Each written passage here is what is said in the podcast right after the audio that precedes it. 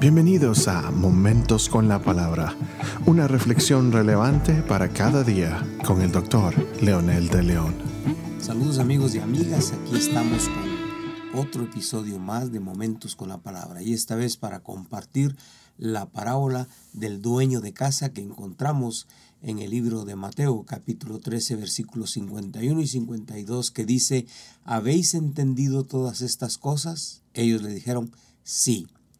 Él entonces les dijo, por eso todo escriba que se ha convertido en un discípulo del reino de los cielos es semejante al dueño de casa que saca de su tesoro cosas nuevas y cosas viejas.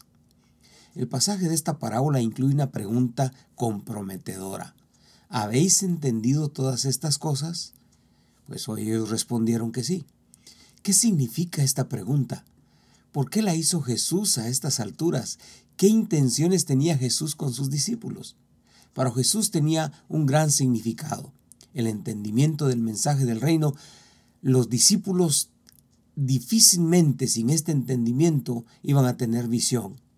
Por lo tanto, a ellos les tocaba entender claramente cuál era la misión del maestro y cuál era el mensaje central del maestro. De lo contrario, ellos jamás podrían desarrollar una misión o un ministerio como el que Jesús esperaba de ellos.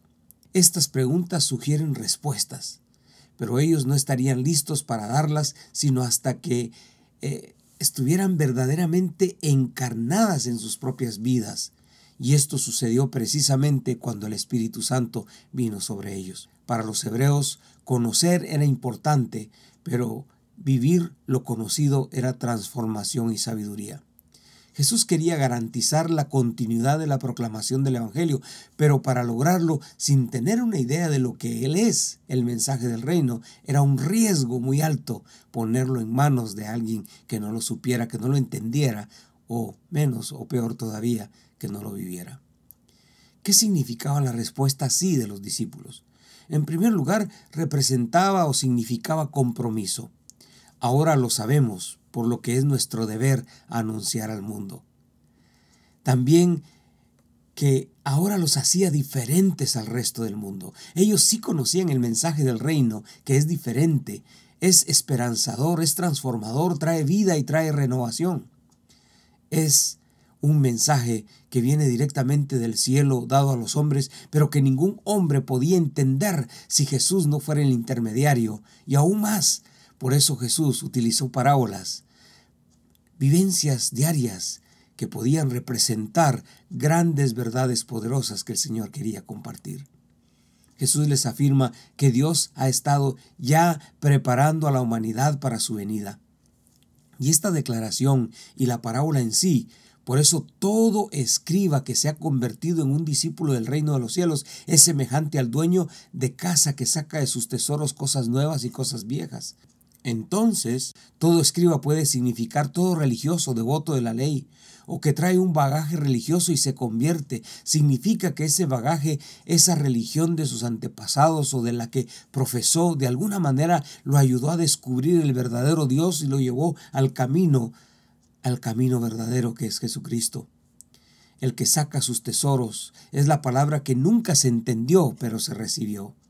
La religión que se profesó con el propósito de agradar a Dios, pero no era la correcta. ¡Wow! Impresionante saber que todo lo que nos rodea tiene color de Dios, tiene sabor de Dios. Las flores, los ríos, las montañas, las nubes, de ese buen tesoro es que el Señor se ha valido para que el mundo reconozca que hay un Creador. Científicos han estado entregando su vida a Dios porque han descubierto al Dios que solo habían escuchado por medio de la abuela, de la iglesia cercana, de la religión tal o cual, pero ahora lo ven a través de su misma creación. La verdadera ciencia, la ciencia que excava y profundiza, es la ciencia que descubre a Dios religiosos están entregando su vida a Dios porque han permitido que la palabra llegue a sus corazones y han descubierto que hay un camino que no necesariamente es el que llevaban y encuentran al Maestro. Mi propia vida es un ejemplo de eso.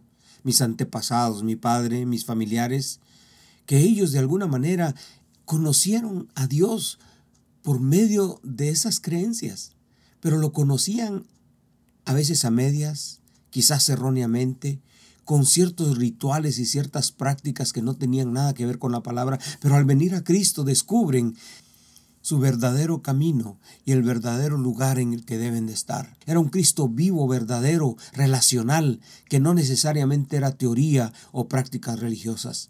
Entonces el saber las cosas de los profetas, de la ley, de los principios bíblicos que sustentaban algunas religiones, ahora a la luz de la palabra cobran significado. Y lo bueno, lo novedoso, es que Jesús viene a darle vida a todas esas profecías y mensajes que están en el ambiente, en la naturaleza y en la religión, que deja de ser importante y en su lugar cobra vida la presencia del Dios encarnado en una relación poderosa de salvación, en una relación poderosa perdón, de esperanza y de vida. Qué preciosa experiencia saber que Dios ha usado todas las circunstancias para revelarse, pero a veces la ceguera del hombre no le permite verlo.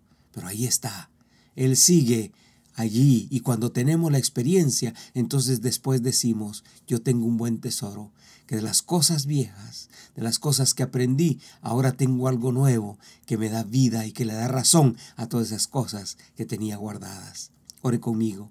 Amado Señor, gracias porque de alguna forma permitiste que tu palabra viniera a nosotros. En algunos casos, en envolturas de terciopelo y cubiertas de oro pero sin vida. En otros casos, envueltas en sencillez, humildad y sufrimiento, pero llegó a nosotros. Gracias por ello, Señor. Hoy me comprometo para llevar el mensaje verdadero al mundo que todos, absolutamente todos ya conocen. Ellos conocen, Señor, que tú eres Dios por lo que has hecho, por lo que nosotros vemos y palpamos. Pero millones desconocen quién lo hizo, quién eres tú. A Jesucristo tu Hijo, muy pocos lo conocen. Y en el nombre poderoso de Jesús, nosotros lo daremos a conocer. Por eso oramos en ese nombre poderoso. Amén.